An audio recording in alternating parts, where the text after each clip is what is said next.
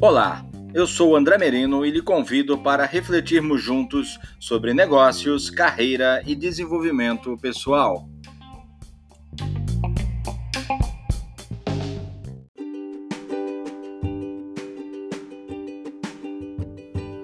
Como você contrata os seus funcionários?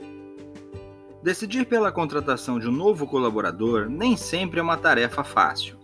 Mas essa dificuldade acontece, na maioria das vezes, devido à falta de preparo e conhecimento das técnicas de recursos humanos do entrevistador. Decidir sobre a contratação de alguém desconhecido com quem teremos que conviver diariamente é realmente uma decisão difícil. Contudo, independente de contratar certo ou não, uma coisa é certa: seja quem for a pessoa contratada, esta deverá vestir a camisa e entregar os melhores resultados. Mas será que estamos contratando as pessoas certas? Certa vez, conversando com um empresário, dono de um comércio na minha cidade, lhe fiz a seguinte pergunta: Como é que você faz a tua entrevista?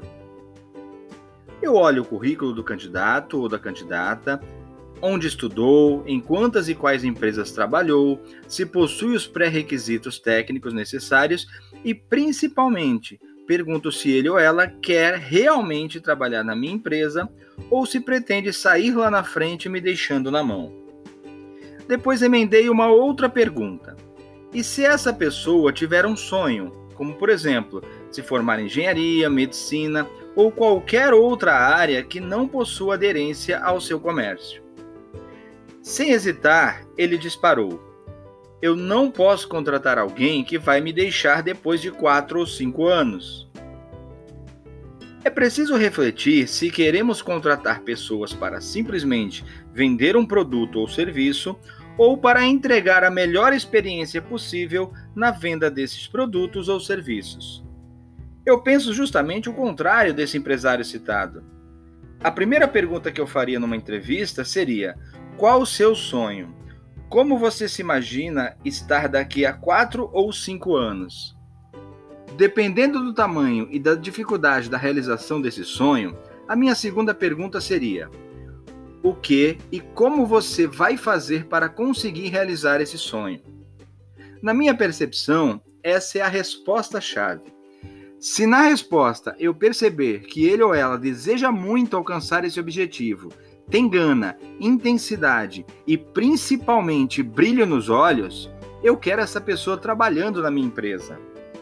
Eu não quero pessoas que dizem querer ficar comigo a vida inteira numa zona de conforto e depois se tornarem acomodadas.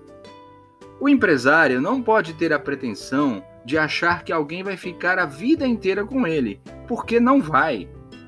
Eu tenho que trazer pessoas para a minha empresa que no período que ficarem comigo, elas estejam engajadas e entreguem o máximo que elas puderem.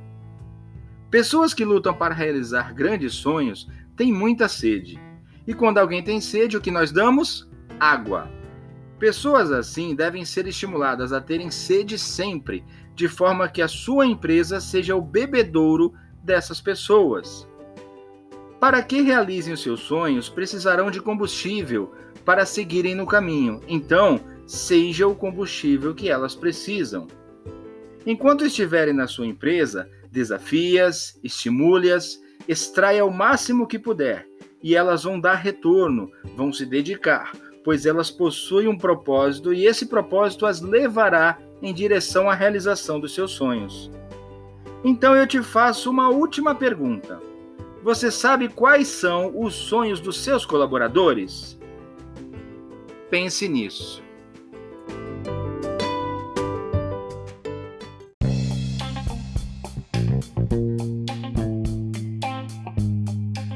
Obrigado por ter ouvido esse podcast até o final. Eu sou André Merino, palestrante e treinador comportamental, e lhe convido a conhecer mais sobre o meu trabalho no site www.andremerino.com.br, além das redes sociais LinkedIn, Facebook e Instagram. Espero por você e até a próxima!